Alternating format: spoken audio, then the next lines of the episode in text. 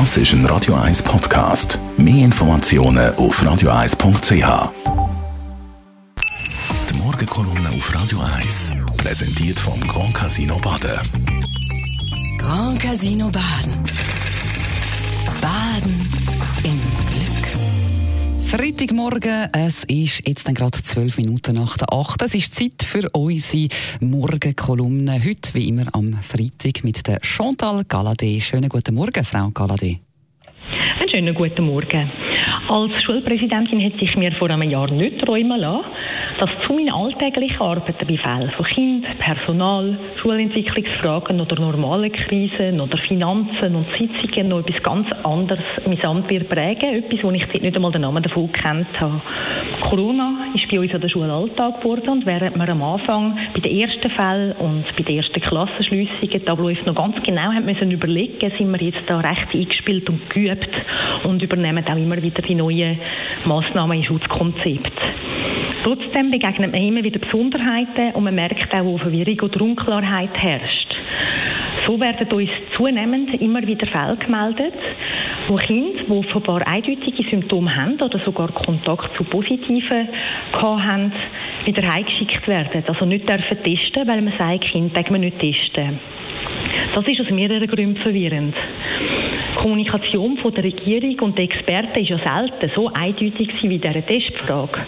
Immer wieder heisst es, liebe Bevölkerung, geht testen. Werdet nicht testmüde. Es gibt Appelle an uns. Und dann, wenn das Eltern mit ihren Kindern mit Symptomen machen und werden wieder heimgeschickt. Es ist auch für uns als Schule äh, hat zusätzliche Konsequenzen, weil Klassenschliessungen gibt es auf Anordnung vom Schulärztlichen Dienst erst ab zwei positiven Kindern pro Klasse.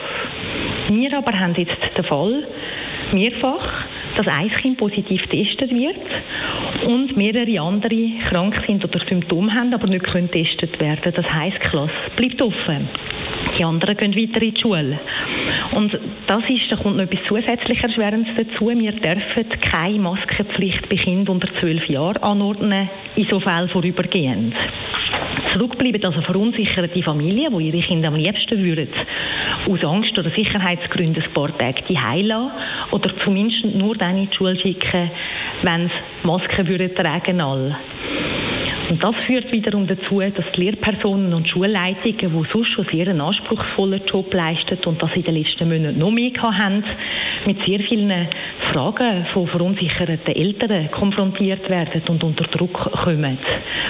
Bei uns in der Schule bleibt die Frage zurück, warum hören wir und lesen täglich, man soll sich gut testen lassen und Kinder mit Symptomen werden nicht getestet? Und warum können die, die vor Ort Verantwortung tragen, nicht etwas zu ihrem eigenen Schutz, zum Schutz von denen, die unterrichten und zum Schutz von den anderen Kindern machen, nämlich eine vorübergehende Maskenpflicht anordnen?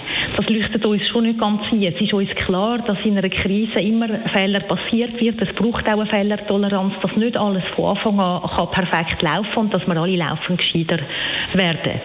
Wir sollen aber auch können aus Fehlern lernen, wir sollen können gescheiter werden und von dort her hoffe ich, dass die, die das äh, anordnen, dass die das auch aufnehmen und das ändern.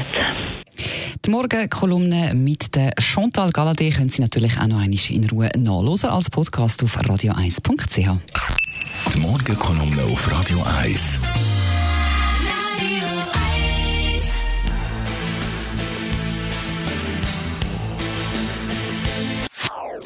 Das ist ein Radio 1 Podcast. Mehr Informationen auf radio1.ch.